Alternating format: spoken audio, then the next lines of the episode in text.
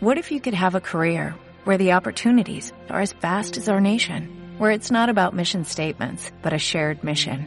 At U.S. Customs and Border Protection, we go beyond to protect more than borders, from ship to shore, air to ground, cities to local communities. CBP agents and officers are keeping people safe.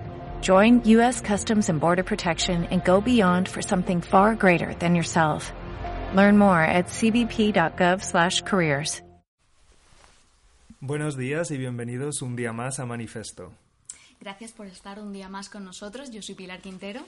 Como podéis ver, en esta ocasión no estoy solo, somos dos en el equipo, Pilar y yo, que ya me presenté en el anterior programa, David Alarcón, y somos el equipo que estamos detrás de, de este programa, de Manifesto. Y en Manifesto queremos entrar en debates y también queremos que vosotros debatáis con nosotros. Empezamos, ¿no, David? Empezamos, adelante. El Final Times Business of Luxury Summit ha elegido España por primera vez para un encuentro internacional de industrias de alta gama. Y yo te quiero proponer este primer debate. Adelante, cuéntame. El lujo está cambiando de piel con motivo de las transformaciones en la conducta de los consumidores. Entonces, el debate estaría, punto de venta online sí, punto de venta online no. Te comento, estamos a- en un nuevo paradigma del lujo en el que el consumidor joven crecerá un 130% en 2025. Hay que tener en cuenta que este consumidor joven, que es millennial y generación Z, recordemos que los millennials son de mm, 25 a 35 años y la generación Z pues está entre los 18 y 25 años. Teniendo en cuenta que son nativos digitales, que muchos de ellos han nacido con las tecnologías, ¿es necesario un punto de venta online? ¿Se perdería la exclusividad de las, casas de modas en este, en este sentido? Parece un debate muy interesante y bueno, si me preguntas a mí personalmente, creo que la respuesta es bastante evidente. Creo que es necesaria una digitalización por parte de tanto del sector de lujo como del fast fashion. Como tú has comentado, somos nativos digitales. Claro, y es más, según eh, un estudio de la consultora Brain Company, en 2025 el 25% de las compras serán online. O sea, un jaque a ese punto de venta físico, a esa boutique, que necesita- necesitará revitalizarse y presentar a su público, a su, a su- a su consumidor joven, en este caso, pues experiencias en tiendas que no necesar- necesariamente tengan que llevar a la, a la compra final. Entonces- Pero entonces, ¿qué es aquello que les echa atrás realmente a las casas de moda a la hora de no incorporarse o no actualizarse a este mundo digital? ¿Cuál es el pero que encuentran? Claro, y el debate está en esa pérdida de exclusividad. Pero si tenemos en cuenta esa pérdida proviene de, esa apertura de, un punto de venta online, ¿no, ta- ¿no perderían también esa exclusividad con toda la información que se expone a través de redes sociales de todas estas casas de modas legendarias, eh, ya sea Saint Chanel, Dior? Yo, mm, si, si me preguntas, yo te diría que realmente la exclusividad y ese valor adicional que nos puede aportar el sector lujo es precisamente el saber adaptarse también al consumidor, esa experiencia de compra tan personalizada. Entonces, como has comentado, y es evidente porque así lo refleja la sociedad y todos los estudios que has comentado, la sociedad cada vez se digitaliza de una forma pues más, más evidente y más fuerte. Si esas marcas quieren seguir siendo fieles al consumidor, adaptándose a sus deseos, creo que forma parte del proceso adaptarse también en cuanto a las tecnologías. Entonces, pues eh, sí, o sea, mi opinión pasa, vamos, tienen que adaptarse de una forma u otra a este aspecto. Por lo, por lo pronto se han subido al carro Burberry, Yves Saint Laurent, Balenciaga, Celine, Valenciaga, Dior, Valenciaga es una de las que Louis están. Vuitton, Gucci, incluso Margiela, Mm, Margiela. están dentro de esta digitalización, de esto, dentro de esta apertura de un, de un punto online. Entonces, cada vez son más entonces las marcas que están haciendo esta digitalización y se están quedando solo algunas rezagadas, ¿no? Como comentabas el caso de Chanel. Cada vez son más las que apuestan. Entonces sí funciona realmente. claro, y todo llega en ese punto en el que tenemos un consumidor muy joven, con un alto poder adquisitivo, que dispone de muchísima información. Entonces, va a querer comprar online en ciertos momentos, en ciertos puntos, pero también va a querer ir a la tienda, o sea, ir al punto físico. Ujú. Entonces creo que es necesario que, ese, que es- este paradigma en el que está entrando el sector del lujo se adapte, como comentabas, a esas necesidades, a esa necesidad del público de una experiencia. Tenemos a un consumidor que está hiper informado. Efectivamente, hay un exceso claro, de entonces, incluso. Eh, la conducta que los va a guiar eh, hacia ese punto de venta posiblemente sea a tangibilizar ese, ese, esa aspiración por poseer eh, el producto estrella de, las casas de moda. Sí, como, comentaba, yo creo que la ventaja competitiva, o por lo menos una de las más relevantes de estas casas de moda, es esa experiencia de compra que buscas, eso al fin y al cabo lo estás pagando. Entonces, yo creo que la digitalización es obligatoria, de una forma u otra tendrán que adaptarse a esta nueva era digital en la que ya pues, están naciendo las nuevas generaciones. Sin embargo, sí creo que tienen que mantener esa experiencia de compra tangible, material, esas tiendas físicas donde el consumidor también puede elegir si prefiere optar por esta experiencia de compra o simplemente lo que le interesa es el producto. Entonces creo que el avance realmente pasa por aumentar el número de opciones a las que el consumidor puede recurrir, ¿no crees? Claro, y aquí recae el éxito de, de popas, de, colecciones cápsula como Chanel eh, Farrell, Farrell eh, Chanel. Farrell Williams, exacto. Entonces, esas microcápsulas que te van lanzando, esos micro relatos que te van lanzando las marcas y que te mantienen y también en cierto punto hacen que, ese consumidor cierre esas historias. Que es a lo mejor el, donde quiere llegar eh, Inditex, por ejemplo, con, con, Living Zara, ¿no? Ah, Living Zara, el nuevo proyecto de Zara. Sí, el nuevo proyecto de Zara que, comentar, que comentaros eh, se trata de una cuenta de Instagram, el Living Zara, en la que cada semana influencers de la talla como Molly Bloodstain, Richard Bloodstain o Courtney Trope presentarán sus looks favoritos dentro de esas prendas de colección de temporada. Ajá, interesante. ¿Y estos influencers en base a qué les han seleccionado? ¿Qué tienen que aportar de diferente? Esos influencers, sobre todo, aparte de un, gran número de seguidores a sus espaldas, y claro, una legión de seguidores y, están, estar expuestos eh, básicamente en, este sector de, la moda, ser, ser caras reconocidas pues en desfiles de grandes marcas y tal, yo creo que lo que tienen que, mostrar eh, en esta cuenta es la naturalidad, eh, pues eh, la personalidad que, poseen, sobre todo las gemelas Blostein. Entonces el éxito supongo que radica en esa combinación propia, en esa personalización de esos looks que puedes encontrar en, en cualquier tienda de Zara y ellas te dan como esa perspectiva nueva que, pueda alimentar, eh, no sé, la aspiración de ciertas chicas a, vestirse eh, como ellas y encima lo tienen en la mano porque es Inditex y, básicamente es, de la democratización de la, de la moda. Sí, yo tras haber investigado un poco esta cuenta, que la verdad sabía que, había salido un nuevo proyecto que se llamaba Limizara, pero tampoco conocía con exactitud en qué consistía, sí puedo llegar a la conclusión de que hay un cambio en la forma de comunicar el mensaje. Ya no es solo que aparezcan influencers, sino que percibo como un lenguaje más directo, una forma como más si establece un contacto más directo efectivamente con el consumidor, también a través de los Instagram Stories o a través de rostros conocidos. Entonces creo que es em, una estrategia bastante acertada por parte de, Inditex, ¿no?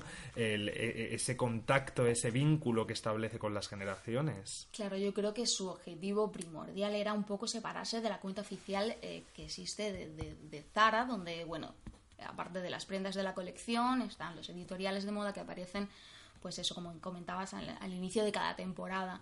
Entonces, presentar eh, pues, eh, las imágenes, presentar eh, las fotografías, pues de una manera tan natural como, como comentaban desde el comunicado, que era un poco hacerse con el control de, de, de, Living Zara por una semana y ser ellas las dueñas de esos contenidos que van saliendo, de esas prendas, de esos looks que, más tarde chicas que, que, las siguen y, que sueñan con vestirse, vestirse como ellas, pues lo pueden conseguir yendo a Zara más cercano.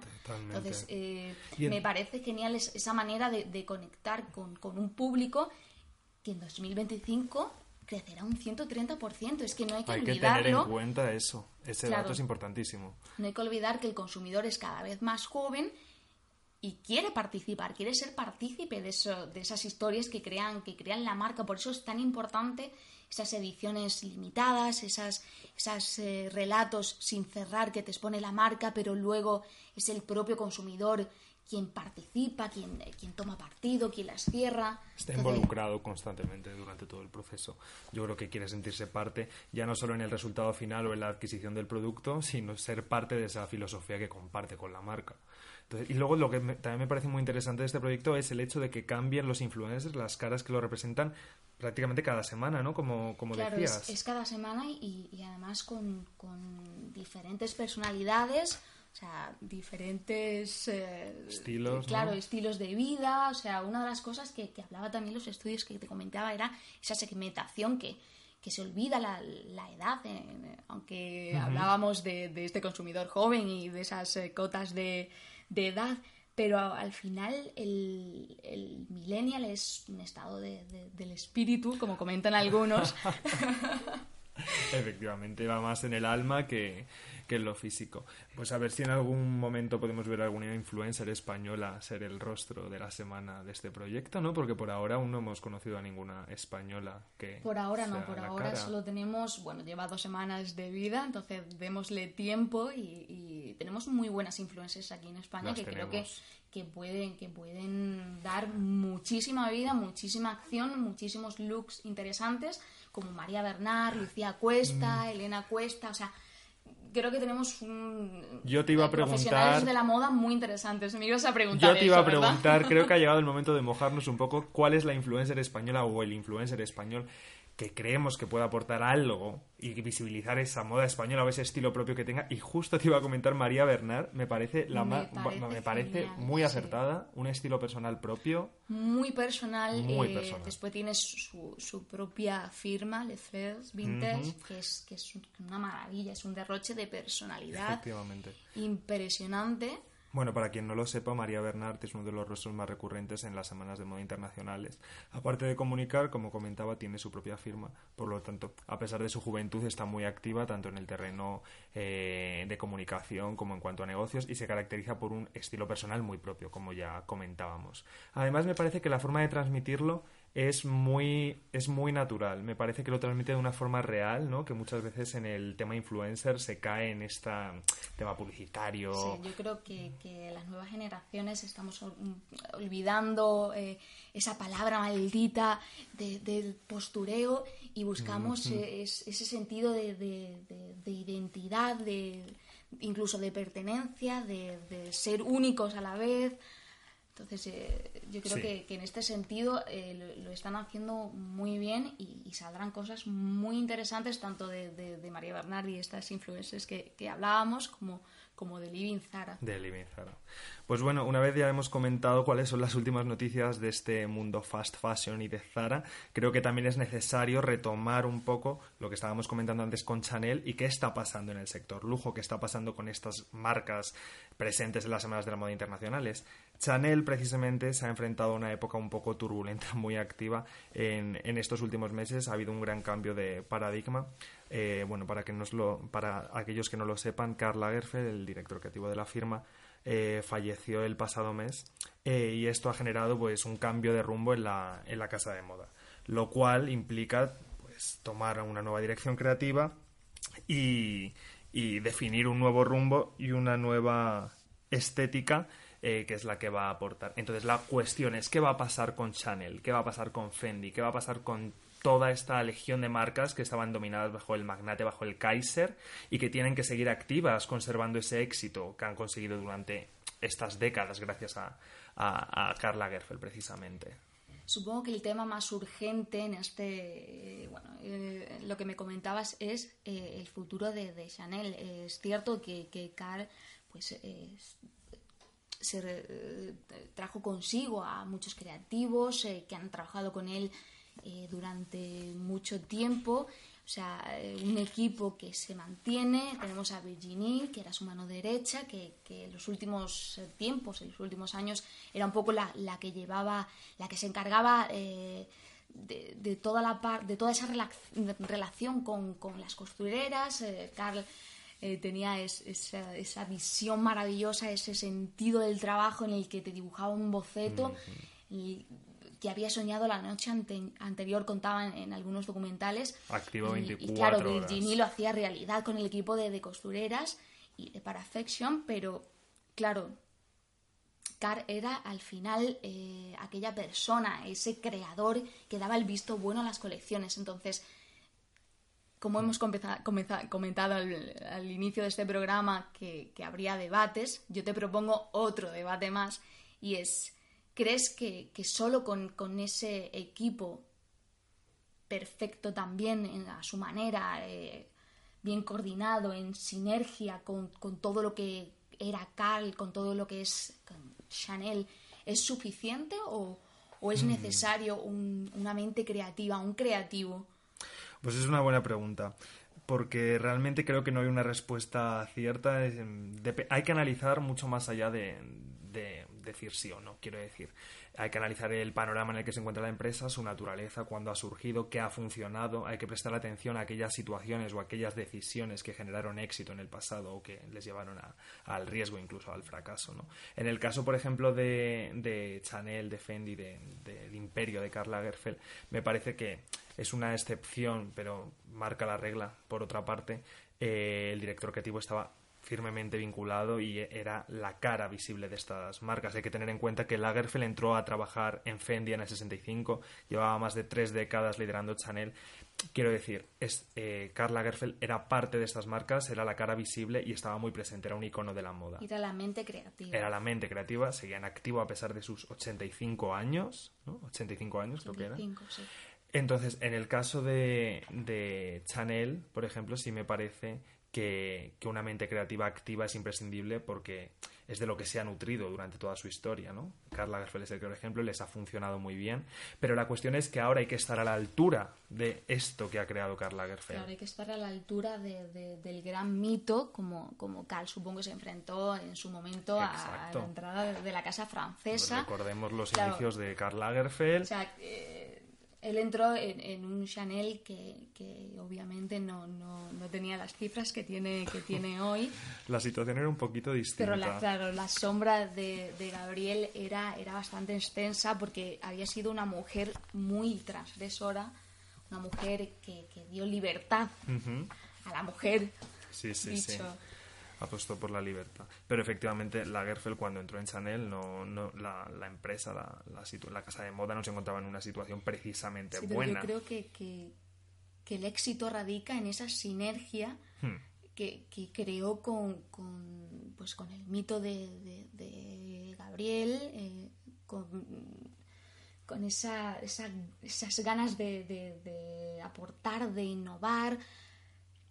Sí, yo creo que lo que supo hacer era captar la esencia de lo que el alma de, Coco Chanel en ese caso y, luego saber reinterpretarlo y traducirlo a los nuevos tiempos y a un mensaje que él tenía muy claro que quería difundir. Entonces sí me parece, con lo que comentabas en cuanto a la mente pensante, que es importante prestar atención tanto al pasado como al presente como al equipo que te está rodeando en una casa de moda. Tiene que haber una mente creativa, eso me parece bastante evidente.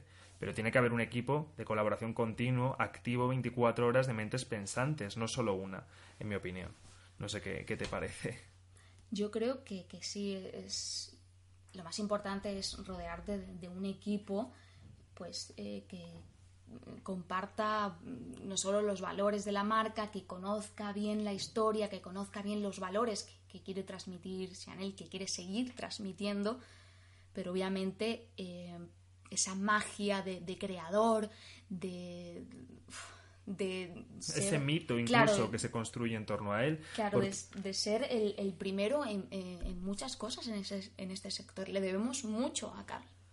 No hay que olvidarlo. O sea, él eh, elevó la alta costura, lo que es este espectáculo, este, este magnífico mm, escaparate de comunicación que, a los medios nos encanta. Sí, yo creo que es innegable la labor de, de Lagerfeld en esta industria. Es un, un icono y a nivel creativo no hay ninguna duda, su, su, su labor es intachable. Sin embargo, este, es precisamente este fenómeno, esta exposición pública continua, también la ha llevado a muchas otras noticias que precisamente no destacan esa bondad o esa creatividad de la que estábamos comentando. El hecho de estar expuesto públicamente eh, provoca que cualquier manifestación o declaración que hagas, precisamente si es de carácter polémico, se difunda.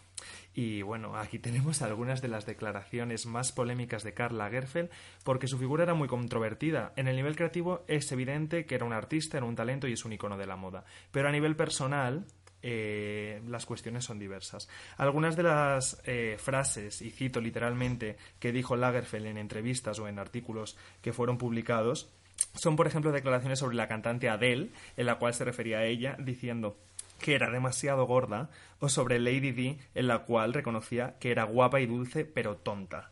¿Qué opinas de estas declaraciones? ¿Crees que debemos valorar, en este caso a Lagerfeld, pero lo extrapolo a todos los directores creativos o artistas, por la labor que hacen en el entorno creativo o por algo más allá que incluye su persona, su personalidad y ese carácter personal de cada uno de ellos?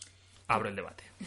Yo creo que, que por, la historia que tiene dentro del sector de la moda, eh, es eh, normal que, sea, que se haya convertido en, un personaje público, pero, pero también considero que, que su trabajo o lo que se tiene que reconocer eh, a modo póstumo es, ese, trabajo, ese trabajo creativo, esa, esa mente abierta y vivaz.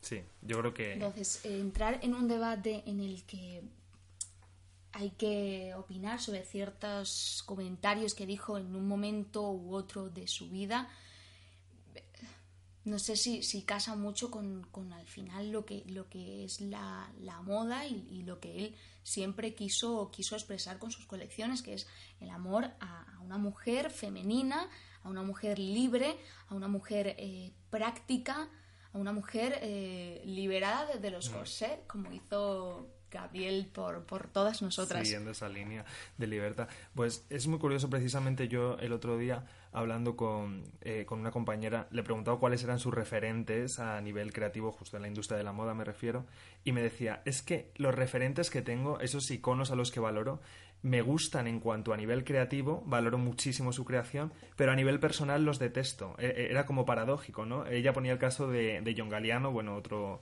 eh, director creativo que también se ha visto envuelto en polémicas por determinadas declaraciones, eh, que, bueno, no viene al caso, pero es que efectivamente hay un componente personal que me parece que debería estar un poco desdibujado, desligado de eh, la labor creativa que está haciendo para esta industria, porque es innegable que Lagerfeld ha proporcionado algunos de los desfiles más icónicos de este sector, ¿no? Por ejemplo, por citar alguno, eh, me gustaría recalcar un desfile en 2007 de Fendi, el cual lo localizó en la muralla china. Un desfile que se podía ver desde el espacio, o sea, los satélites podían captar un desfile y eh, conseguir esa localización única, eso es una labor que solo ha conseguido acercar. O, por ejemplo, un desfile de Chanel en la primavera-verano de 2012, en la cual recreaba un fondo marino y las modelos salían de conchas como si fuesen perlas. Quiero decir, estos auténticos espectáculos solo nos lo ha dado Karl Lagerfeld. Claro, y no olvidar aquel desfile maravilloso de 2014 en el que eh, representaba una manifestación feminista. O sea, hasta ese momento nadie Nadie había hecho algo así. Ahora sí encontramos pues referencias, eh, sobre todo en Dior con María Grazia, pero en 2014 creo que era algo impensable, pues este, esta, esta apuesta fuerte, esta, conciencia social eh, por parte de una marca de, moda y no olvidemos una marca que es lujo revolucionario cuanto menos fue, fueron pioneros en este sentido. La manifestación feminista fue todo un hito y precisamente 2014 se podría decir que fue uno de los años más exitosos y en los que más se habló de, Chanel también por su desfile en el cual recreaba un supermercado. ¿Te acuerdas?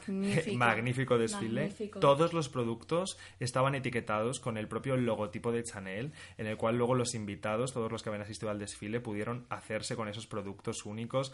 Una experiencia, ¿no? Un poco en la línea de lo que hablábamos, esa experiencia del sector lujo, eso es otra experiencia. esa experiencia del cliente y del consumidor Chanel que, al final busca pues estos estos eh, códigos, este, estos relatos. Diferenciarse de una forma u otra. Claro, que, que dicen mucho. En mi opinión, por ejemplo, ese desfile era, era, una declaración de, de, voy al supermercado y puedo ir vestida de Chanel. Mm, una declaración de Claro, puedo llevar unas sneakers, o sea, que no olvidemos tampoco que, en, esa, en esos momentos las sneakers tampoco eran lo que, o el negocio tan impresionante que, es hoy. Eh, es que un visionario, un visionario se adelantaba a, todo lo que hoy en día nos parece normal, en 2014 eso no lo era. Pero si yo me tengo que quedar con un desfile de manos de Karl Lagerfeld, es el de Fendi en 2016, en el cual conmemoraba los 90 eh, años del nacimiento de la firma, que, cuya localización era la Fontana di Trevi, en Roma.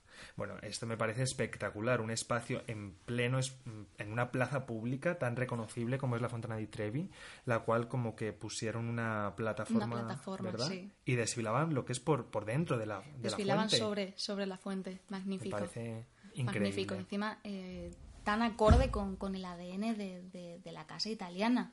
Efectivamente. es, es, impresionante como, como esa mente creativa era, era capaz de, de, visionar los valores de Chanel y, visionar los valores de Fendi, incluso en algún momento visionar los, los valores de, de, Chloé. Pues exacto. Hay que tener en cuenta toda la historia del diseñador. Pero la Fontana di Trevi me parece un lugar, también como tú decías, muy reconocible por la casa de moda. Eh, por la Casa de Moda Italiana y, Roma como ese lugar emblemático. ¿no? Siguiendo un poco en la línea de los desfiles, y una vez hemos comentado algunos de los más icónicos, retomamos esa actualidad y volvemos a la Paris Fashion Week que se celebró hace apenas un mes, precisamente de manos de Lacoste. Lacoste, esa firma que tiende a ligarse o a vincularse con cuestiones como el, lujo, el golf, ¿no? Un poco ese estilo pijo incluso, o prepio, como, bueno, distintas formas de llamarlo, ¿no? Un estilo muy norteamericano. Muy norteamericano. Un estilo muy reconocible, ¿no? También hay que... Y muy aspiracional. Mm, el momento en el, que surge este, este estilo de vida al final, porque es un estilo de vida. Efectivamente, ¿no? Pues la Costas ha supuesto uno de los desfiles más comentados en esta última edición de Paris Fashion Week porque estrena nueva directora creativa. La casa de moda se estrena con una directora eh, femenina, la primera vez que incorpora a una mujer, Louise Trotter, desde su fundación en 1923 de la casa de moda. A modo de resumen, para aquellos que no conozcáis muy bien la marca, esta firma se funda en 1923, como he comentado, por un tenista, por René Lacoste. De ahí esta influencia y este vínculo continuo con el mundo del tenis, del golf, de estos deportes tan norteamericanos como tú decías, y es la primera vez que incorpora una mujer dentro del equipo creativo. Tras haber pasado por manos de directores y diseñadores como Christophe Lemaire o Felipe Oliveira Baptista, ahora es el turno de Louis Trotter. ¿Y quién es esta mujer? Pues Louis Trotter, a pesar de su juventud, tiene un pasado en diversas firmas de moda que es intachable eh, esta primera mujer que va a sostener la casa de moda en sus 85 años de historia ha pasado por marcas como Gap, Calvin Klein o Tommy Hilfiger, además de ser reconocida por haber propulsado una de las firmas británicas por excelencia presente en London Fashion Week durante muchos años, llamada Joseph, tras la muerte de su fundador en, en 2009. ¿no? Entonces es una noticia cuanto menos curiosa, la primera mujer en 85 años de historia. ¿Estamos evolucionando algo? ¿O no? Yo creo que sí. O sea, recordemos también que María Grazia era la primera directora creativa en frente de, la casa Dior. O sea, yo creo que, estamos dando un, paso adelante y sobre todo María Grazia italiana. O sea, italiana. Nada, nadie sabe de moda como los italianos. Los italianos a la perfección. Y efectivamente, como comentaba Lacoste, eh, sus 85 años de historia, a pesar de no haber tenido ninguna mujer como directora creativa, eh, pues ha, estado presente en multitud de, pasarelas, en multitud de eventos, es una de las marcas conocidas por todos de una forma u otra, sabemos a qué la relacionamos, tiene una, una fuerte personalidad y esta personalidad, pues Luis Trotter ha sabido redefinirla, ¿no? A los nuevos tiempos. En este último desfile se pudieron ver prendas oversize, ¿no? En esta estética que, que se lleva de prendas anchas, prendas eh, abiertas, también pudimos ver el famoso logotipo del caimán, reconocible por todos nosotros, que, eh, forma parte de, la firma, pero en esta ocasión aparecía como con remates. Eh, era como un caimán deshilachado, se podría decir de alguna forma, ¿no? Que rompía con esa estética perfecta de, del Lacoste del siglo pasado y, le ha dado una, una vuelta de tuerca. Eh, también aparecieron colores como el camel, el verde, fueron algunos de los más recurrentes y sobre todo pues una estética renovada pero fiel a la esencia y por ello el desfile se organizó en el, eh, en el club de, polo de, París.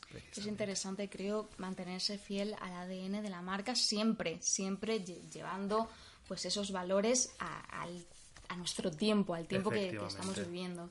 Efectivamente, yo creo que hay que tener muy en cuenta la historia de la firma, hay que analizar aquello que funcionó y que no funcionó, como he comentado, y saber qué es lo que queremos transmitir y de qué forma, ¿no? Eh, pero, pero bueno, eh, una vez eh, ya hemos hablado de Paris Fashion Week, hemos hablado del sector lujo, de marcas de Chanel por todos conocidas, creo que es imprescindible también volver un poco al panorama nacional, a, aquello también que, realmente nos está rodeando, ¿no? Esto es un programa que, emitimos aquí creo que no podemos olvidarnos del territorio español. Entonces... no debemos dejar de lado la moda española y esos creativos que, que van surgiendo, esas mentes maravillosas, porque en España también tenemos muy buenos creativos y recordemos también que tenemos buenas escuelas en moda. Efectivamente. En España tenemos muy buenos centros universitarios, muy buenos, muy buenas escuelas de diseño. Como ya comentaba en el anterior programa, eh, os hablaba de Central St. Martins en Londres, una de las más reconocidas a nivel internacional, ¿no? Pero no hay que olvidarse de aquellas que tenemos en suelo, en suelo patrio, en España, ¿no? A nivel internacional podríamos citar muchos casos como ya comenté el Central St. Martins o el Parsons. Parsons, una de las más reconocidas, incluso en Tokio el Bunka Fashion que, College que ha despegado y es una de las máximas instituciones, en Brujas, la escuela de, Amberes, bueno, Claro, no hay, que recordar que de Amberes salieron los seis de Amberes y nuestro querido Dries Van Noten. Eso. Por eso, todo influye, ¿no? De una forma u otra. Pero en España ha habido mucho talento y parece que no se le concede la importancia necesaria a las instituciones que tenemos para formar a estos jóvenes talentos que nos van a representar a nivel nacional e internacional en este sector, ¿no? Entonces, hemos decidido recopilar las que consideramos que son las seis mejores instituciones o centros de enseñanza de diseño de moda eh, en España. ¿no? Para ello, pues nos hemos informado en distintos rankings de universidades internacionales. También hemos tenido en cuenta la información eh, personal de cada uno de nosotros que tenemos de estas escuelas, porque las conocemos en mayor o menor medida, y hemos procedido a hacer una selección de ellas. ¿no? Entonces, si te parece, empezamos con, con la primera la primera que hemos seleccionado es el Instituto Europeo de Diseño, o IET, Instituto Europeo de Design. Eh, esta institución cuenta con una sede en Madrid y otra en Barcelona y se caracteriza por ofrecer una formación multidisciplinar que incluye desde el mero diseño de moda hasta estilismo e incluso comunicación. No hay que olvidar que la comunicación es uno de los aspectos más importantes eh, a la hora de de transmitir el mensaje que quieren comunicar los diseñadores, por lo tanto es una de las cuestiones a las que se presta una mayor importancia por parte de estos centros de educación en los últimos tiempos. Hay que decir que el IED lo hemos colocado en primera posición porque en el año 2016 se incluyó dentro del ranking elaborado por los expertos de las 50 mejores universidades de diseño de todo el mundo. Efectivamente, tenemos instituciones reconocidas a nivel internacional, ¿no? Y esto lo evidencia. Si te parece, comenzamos, seguimos con la segunda. Después tenemos el Centro Superior de Diseño en Moda de Madrid, pues un centro privado que permite al estudiante pues a ver, cursar esos cuatro años en diseños de moda y tener una formación profesional con los mejores diseñadores del país como, como Daniela Rabanera o eh, podrá hacer prácticas profesionales, por ejemplo, en Inditex o en Adolfo Domínguez. Efectivamente. Importante también esas salidas y, esas empresas españolas que, tienen un fuerte posicionamiento a nivel internacional. El Centro Superior de Moda creo que una de las cuestiones que más le diferencia y que más atrae a, los estudiantes a unirse a, esta institución es el contacto directo que tienen con diseñadores y firmas que no es solo que sean reconocidas, sino que están en activo, ¿no? Por ejemplo, dentro del profesorado, se encuentra Ana Locking, Maya Hansen, Daniel Rabaneda, como, como decías.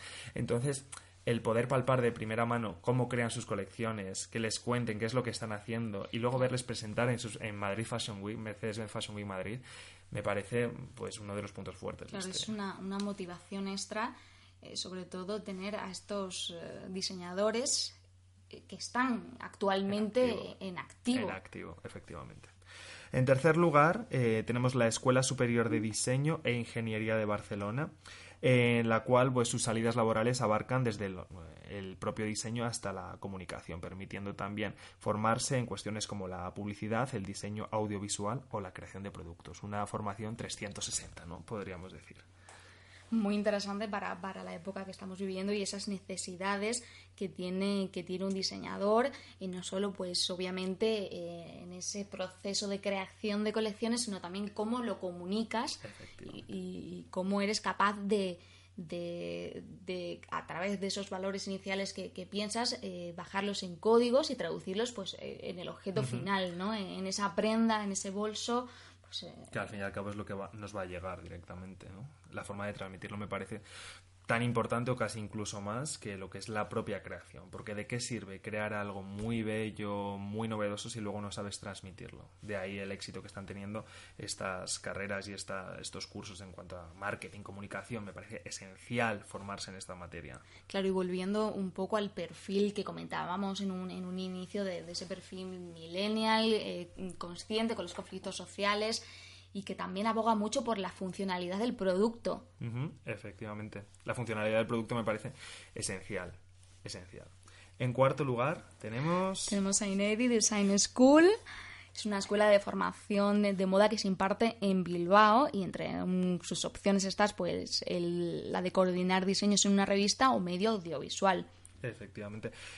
Aquí vemos, eh, creo que es la única de las que vamos a hablar que está en Bilbao es la máxima referencia allí. Y en Bilbao se están moviendo cosas muy interesantes en el panorama nacional en cuanto a moda, también promovidas por esta institución, que al fin y al cabo esto no es solo la formación que aportan ellos, sino el talento que atrae a ciertas zonas, ¿no? Las instituciones de moda a nivel nacional, al fin y al cabo no son tantas, entonces están repartidas en ciertos puntos estratégicos que es lo que motiva que haya más movimiento de moda.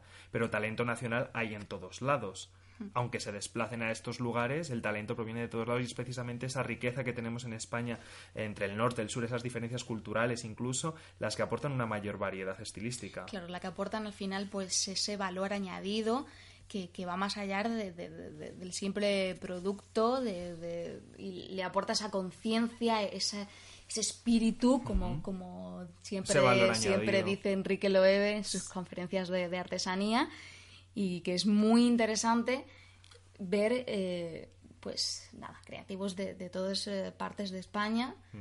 Tenemos una gran riqueza. En quinto lugar tenemos el Centro de Enseñanza Superior Villanueva. Este centro pertenece a la Universidad Complutense de Madrid y está especializado en comunicación y gestión de moda. Además, una de las principales características que la diferencia del resto de universidades es su apuesta por la dimensión internacional ya que incluye una estancia en el Fashion Institute of Technology, FIT, eh, dentro, eh, perdón, en Nueva York, dentro de uno de sus programas. Pues esto me parece una ventaja muy potente para aquellos que quieran cursar en, eh, que quieran formarse en moda, ¿no? El poder optar a ir al Fashion Institute of Technology, una de las máximas instituciones a nivel internacional en moda, poder conocerlo de primera mano y poder tener contacto con, todos los que allí trabajan y se están formando. Es fundamental, uno de los atributos que, que, hay en el sector del lujo que diferencia esas marcas de, de lujo es la innovación. La innovación que es un poco, pues al final, como la puesta en práctica de la creatividad de, de, un diseñador. Sí, hay que estar en continua formación. sí. Después, por último, tenemos a ESNE, Escuela Universitaria de Diseño, Innovación y Tecnología, muy acorde al tema, que, al tema que estábamos comentando, que es pionera en la formación superior de moda y presenta un máster que combina diseño de moda con negocios digitales. Fundamental también y, mantenemos esa conexión con, ese consumidor nativo digital del que hablábamos en un inicio en, este programa, que no olvidemos que el 25% de los consumidores en 2025 serán online. No significa que el punto de venta desaparezca, pero hay que tener en, cuenta en cuenta que el consumidor es joven y el consumidor es nativo. Sí, yo creo que el perfil del consumidor no hay que olvidarlo tanto en el aspecto de diseño de comunicación, de transmitir un mensaje.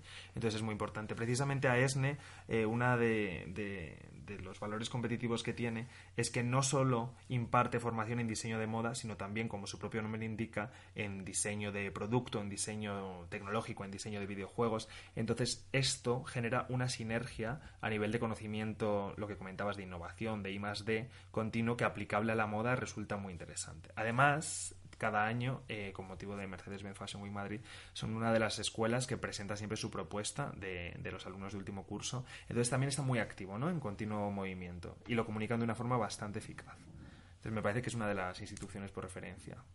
Claro, y es importante no olvidar que, dentro de la moda pues se nutre de, de, muchos ámbitos, ya sea el arte, ya sea la música, pues ya sea eh, esa, la artesanía más pura y... Artesanía. Tiene Claro. un papel fundamental. Entonces, en ese caso, yo creo que, que- que deberíamos destacar a Loewe, por ejemplo, y, y a su director creativo, eh, Jonathan Anderson, que, que siempre se nutre de, de- de- de esas piezas de artesanía que salen del premio de artesanía que, que Loewe pues eh, da a creativos, artesanos de todas las partes del mundo y que cada vez va ganando en, en relevancia. Sí, Loewe es uno de los máximos referentes a nivel de artesanía. Yo creo que, que abogan por ello y es uno de sus valores distintivos, ¿verdad? está en su ADN y, y Jonathan Anderson lo ha asimilado muy bien.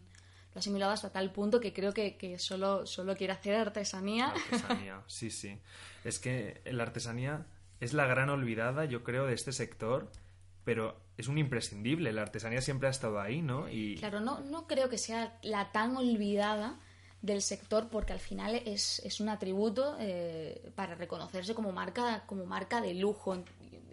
Y es eh, desde el 2006 que, que Karl Lagerfeld, volviendo otra vez a, a nuestro querido Karl, creó eh, Parafection que es un, un- un poco esa, esa asociación de los metteurs d'art de París que estaban un, po- un poco al borde de la extinción y, y que sobreviven gracias pues eh, a esa asociación que se crea, a esa conexión eh, que mantiene que mantiene con, con Chanel, que quiere mantener esas esas eh, nobles trabajos de artesanos Sí.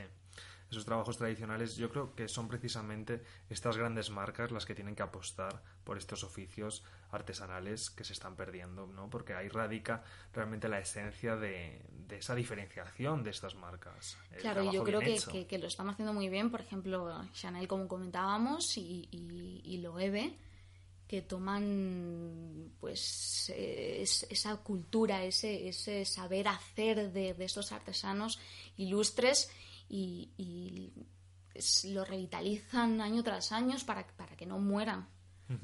Efectivamente, sí. Yo creo que estas marcas están siendo muy efectivas. Están sabiendo reinterpretar el mensaje de, de los consumidores y, lo están haciendo de una forma muy eficaz pues se traduce en la cuenta de resultados, ¿no? Yo creo que, se, está, se traduce, se está yendo bastante bien con estas nuevas estrategias de, de, de valores, de reivindicar lo artesanal, lo, pues al fin y al cabo eso lo valoramos. Claro, hay, hay que reivindicar ese saber hacer, porque no olvidemos que hubo un momento en el que eh, los métiers de art ni se mencionaban. Pero eh, no cabe duda que son una parte fundamental de- del ADN de estas marcas y muchas veces dichas marcas se posicionan por, por atributos como, como la artesanía, como lo Loewe, como ya comentábamos, o, o Chanel, eh, por artesanía y, y cultura de marca. Entonces es interesante mm, ver cómo, cómo va evolucionando eh, el paradigma de, de la moda. Y hablando de, de- de grandes marcas que, que posicionan también por, por la intelectualidad, me gustaría sacar pues al, al tema, ¿A quién me vas a sacar? a la, a la cuestión a Isa Logan. Yves Saint Laurent. Yves Saint Laurent que hizo mucho por las mujeres y no sé si todos conocemos un poco pues eh, la historia que hay detrás de, esos productos estrellas, de esas eh, prendas emblemáticas que, hoy di- disfrutamos, que, nos ponemos incluso de, de otras marcas y que no sabemos muy bien de- de dónde vienen. Un dato interesante. La actriz alemana Merlin Destris, personaje, pues significó el glamour andrógino, llevando trajes de hombre. Se dice que durante su visita a París en 1933, la policía avisó de que podrían denunciarla eh, por eh, la práctica del tra- travestismo. Entonces, eh, Eh, podían denunciar encontramos en el, en el claro, o sea, por llevar podían- un traje de hombre. Sí, por llevar pantalón. Pantalón de hombre. Entonces, en este, en este contexto aparece la figura de, de Isa Logan, de este, de este argelino que, que, que, bueno, que durante mucho tiempo estuvo, bueno, dura- durante algunos años, tampoco mucho tiempo, estuvo a, a la cabeza de Dior y, y en 1966 pues, pues nos trae el smoking, que era una versión de, de, de noche del traje pantalón y al final se convirtió en una de las prendas más influyentes del siglo XX. Entonces recordemos que no, no era tan normal ver a una mujer llevando pantalón, incluso podían llevarla a a la cárcel o la podían acusar por, por desviación sexual. Cuesta creer que esto ocurriese hace menos de un siglo. Cuesta creerlo. Realmente cómo ha cambiado todo tan rápido, ¿no? Gracias a, la labor y, a, y al mensaje que han transmitido ciertas firmas la moda al fin y al cabo transmite y cambia. Claro, la, moda al final es cultura y, va cambiando con, con, el tiempo en el que vive y se va nutriendo también de esos cambios que se encuentran en la calle, que se encuentran pues, en las subculturas, no tanto en la alta cultura, y se, y se va nutriendo de, de, de, esta revitalización también de, estilos de vida. Entonces eh, es interesante destacar, por ejemplo, el traje sahariano. O sea, el creativo lo convirtió en un emblema de su legado tengamos en cuenta, como has comentado, que es de origen argelino. Es de origen mucha argelino. Mucha gente tampoco lo sabrá. No lo sabrá mucha gente también que, que, eh, sus, últimos momentos lo, pasó en su casa de, de Marrakech, la que estaba muy unido, estaba muy unido a África y lo vemos, por supuesto, pues en ese producto estrella del que hablábamos del traje sahariano. También un hito muy interesante que a lo mejor no sabrás, David, por ejemplo, el trench coat, o sea, una, el abrigo eh, de doble botonadura, de cinturón, de cinturón creado en 1914 por Burberry, se convirtió en una prenda imprescindible en todo fondo de armario femenino gracias a Isa Logan. También, gracias a Isa Logan. O sea, fue Isa, Logan, quien, Muy activo. Sí, fue Isa Logan quien nos trajo el trends y, lo convirtió al final en, una prenda, pues fuera un poco de, ese origen militar que, con el que había nacido eh, el trends de, de Burberry. Sí, sí, sí. Un creativo también muy ligado al arte, como comentábamos, esa, esa necesidad de, nutrirse de otros ámbitos culturales. Sí, efectivamente el arte y la moda yo creo que están unidos de manera continua y, así debería ser. A mí me encanta esa relación, que esa sinergia entre arte y moda me parece apasionante. En consecuencia tenemos el vestido Mondrian, Mondrian. o sea, un hito magnífico eh, que fue fotografiado en el número de 1965 de Vogue, de Vogue París y, abrió un poco la puerta a las colaboraciones entre arte y moda que, hoy en día pues eh, es algo habitual ¿no? Eh, en muchas marcas de moda emblemáticas y bien posicionadas como, como por ejemplo Louis, Louis Vuitton.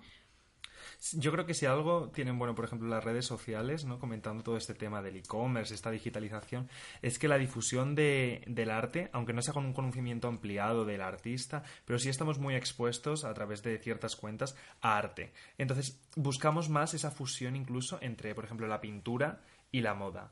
Y, sabemos valorarlo. Entonces ahora cuando una colección directamente te dice que está inspirada en un pintor o en un determinado movimiento eh, pictórico, por ejemplo, yo, como consumidor, lo valoro muchísimo porque ha recurrido a los archivos previos. Hay un trabajo de investigación y de relación entre dos mundos que están unidos en cierta forma, pero a la vez cada uno es independiente del otro. Entonces, la relación entre arte y moda me parece muy, muy interesante. Y eh, junto a esta, esta conexión entre arte y moda que, estableció San Logan, también eh, tenemos que comentar que, que, fue un creativo transgresor que, que nos dio muchas libertades a las mujeres y aquí encontramos otra, otro, otro producto estrella, como es la, la, blusa transparente. Bueno, eso debió ser una revolución para su tiempo. Si ya me has contado el pantalón de traje, la blusa... Claro, era como el, el, primer look desnudo que conocía el mundo. Y viene de 1966. También de Yves Saint Laurent. Claro, y año tras año se ha ido revitalizando pues por los diferentes directores creativos, eh, como por ejemplo eh, Anthony Baccarello, que es el último director creativo al frente de, de la firma francesa y otra cosa muy interesante, que vieses las, en las colecciones de, de Edith May, muchas cazadoras de cuero, y todos pensábamos, claro, todos pensábamos que era un poco de esa conexión que, quería crear con la música, pero no, porque Saint Logan, siendo director creativo de Dior, pues creó la chaqueta de piel de cocodrilo y bisón, perteneciente a la colección Surplus en 1960 esto le supuso la salida de, la, de, de San Logan de, Dior, pero... Tuvo sus consecuencias. Pero nos trae la cazadora de cuero, la perfecta. La perfecta, la mítica. Esa chaqueta de cuero que todos tenemos una en nuestro armario. O sea, un, personaje muy transgresor. Eh, su colección más polémica fue la de 1971 su intención era la de hacer reflexionar al público sobre un periodo histórico a través de la moda, concretamente de la Segunda Guerra Mundial. Entonces, eh, llevó a las pasarelas de la alta costura un, estilo, unos looks que se veían durante la Segunda Guerra Mundial en la calle. Era su forma de hacer esa crítica a, una parte de la historia en la que muchos eh, franceses, muchos, también muchos países a lo mejor se, avergonzaban y, él lo trajo en esa colección polémica de 1971 y voilà, el abrigo de, pelo. El abrigo de pelo. Tengamos en cuenta también que estamos hablando de 1971, ¿no? Como comentabas, hay que tener en cuenta el panorama y el contexto en el que estamos. Presentar en la alta costura una colección inspirada en la Segunda Guerra Mundial, tomando referencias y haciendo alusión ¿no? a, pues a, esta, a esta época de la historia, era cuanto menos, supongo que fue un choque para, para la industria, acostumbrados a ver ese exceso, el barroquismo, todos estos elementos propios del lujo, presentar algo en alta costura inspirado en la Segunda Guerra Mundial, chocante. claro, y después también es eh, necesario señalar que Isa Logan en 1980 presenta una colección, presenta además una campaña con Imán, musa del creativo, o sea, fue clave la introducción de modelos negras en la pasarela. algo que, claro, algo que, que, en 1980 no se veía incluso en el número, aquel número famoso de Vogue Italia de, Franca, en el que básicamente todas las modelos de, las campañas, de las editoriales, eh, eran modelos negras. Hasta ese momento tampoco era algo recurrente, algo habitual. Entonces, eh, tenemos que, tener en cuenta que, que, que Salogan fue un visionario y, estuvo muy adelantada a su época, algo que a lo mejor no se aprecia en la actualidad con esa desviación rebelde que no, que no deja ser em, deja de estar dentro de los valores de la marca de, de, libertad máxima de, de, la mujer. Sí, sí, yo creo que por lo que me estás comentando fue un visionario en muchos sentidos fue, fue un precursor. La introducción de modelos negras en los años 80 me parece sorprendente, porque bueno, ya comentaremos en algún otro programa, pero los análisis que salen del sector en el cual se, se determina un poco cómo ha ido la temporada en cuanto a nivel de diversidad, por ejemplo, en el ámbito de modelos, de piel blanca, de piel negra, de diferentes, de origen caucásico. Todas estas cuestiones, los resultados no, no son muy positivos, quiero decir. Parece que estamos evolucionando, pero realmente no. Los datos lo demuestran. La presencia de modelos negros en la pasarela sigue siendo minoritaria, hablando de porcentajes en desfiles de un 2, un 3, un 5%, cuando la realidad no es así. Entonces, ¿qué está pasando realmente? Imaginaros esto en los 80. En los 80, como tú comentas, la, la introducción de una, o el protagonismo de una modelo negra, pues es que era innovador cuanto menos. Y aún hay mucho que avanzar en este Hay mucho que avanzar. Era un, era un personaje, lo llamo personaje porque, porque en realidad eh, introdujo muchísimas cosas, hizo, nos hizo avanzar. Porque al final eh, la, moda, como la cultura, hace avanzar pues a, las sociedades, ¿no? Pues y otro hito para terminar ya de, hablar de, de Salomón muy interesante es que el lanzamiento de Opium fue doblemente polémico. Cuéntame, ¿por qué? Por su nombre. Ah, amigo. En algunos países no se, no, no, se vendió básicamente porque incitaba el consumo del opio. O sea, directamente no se pudo comercializar por el nombre que le habían puesto. Por el nombre. Se enfrentó a, muchas polémicas también, ¿no? Se enfrentó a muchas polémicas hasta su retirada pero supongo que, la, que, la que más destaca entre todas, como, como te comentaba, pues esta colección polémica de 1971 que, que fue pues un, poco... Mm,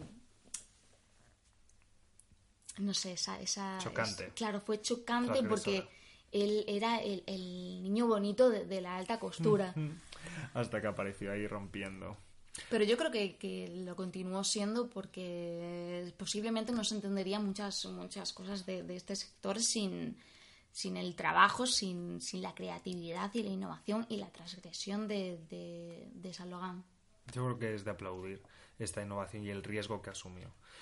Y bueno, ya para acabar y recuperando un poco el ámbito nacional que queremos fomentar y promover desde aquí, en este caso, en vez de un diseñador de la semana, tenemos un modelo, una modelo una modelo de la semana, y la modelo es española. Se trata de Andrea Gutiérrez Arcas. Seguramente por el nombre no la conozcáis porque el gran problema del mundo del modelaje es que muchas veces conocemos la cara, sabemos identificarles, pero no conocemos eh, quién, su nombre, no conocemos qué hay detrás de, de esa cara que vemos en las pasarelas y consideramos necesario reivindicar desde aquí la labor que están haciendo todas estas modelos eh, y modelos, ellos y ellas, en el panorama nacional e internacional, porque tenemos muchos modelos españoles que están triunfando sobre las pasarelas de grandes firmas como Chanel, como Yves Saint Laurent. Muchas de las firmas que hemos comentado han contado en multitud de ocasiones con modelos españoles y les han subido en sus desfiles. En este caso de quien hablamos es de Andrea Gutiérrez Arcas, una modelo de apenas 18 años que es una de las constantes en Mercedes-Benz Fashion Week Madrid desde hace aproximadamente uno o dos años. Se la puede ver en casi todos los desfiles, pero la noticia es que esta temporada está arrasando en eh, fuera de nuestras fronteras. Ha protagonizado desfiles internacionales como Miu Miu, Rick Owens, Maison Margiela, Iris Van Herpen o Vivienne Westwood. Atención a los nombres que te he dicho, Pilar. ¿Qué te parece? Me parece genial y destacar de entre ellos a Iris Van Herpen, o sea, la reina de la, de la innovación y de la implementación tecnológica y de esos tejidos técnicos que, que pues eh, año tras año nos, nos, dejan un poco con la boca con la boca abierta y, pidiendo más pidiendo más efectivamente. Claro pidiendo más investigación en ese pequeño laboratorio que tiene por, por estudio. Sí, yo de Iris Van Herpen me parece llamativo tanto el resultado final como toda esa labor de creación y, y ella en sí misma me parece una persona muy interesante y se plasma en sus diseños. Es como esa colección que, que, te sorprende, te deja incluso un poco descolocado, pero quieres conocer más, quieres saber cómo se ha llegado a eso, quieres saber cuál ha sido el proceso de, de creación de, esta diseñadora visionaria. Pues efectivamente Andrea Gutiérrez estuvo en la pasarela de, de Iris Van Herpen luciendo un diseño espectacular y, bueno, esta modelo tiene solo 18 años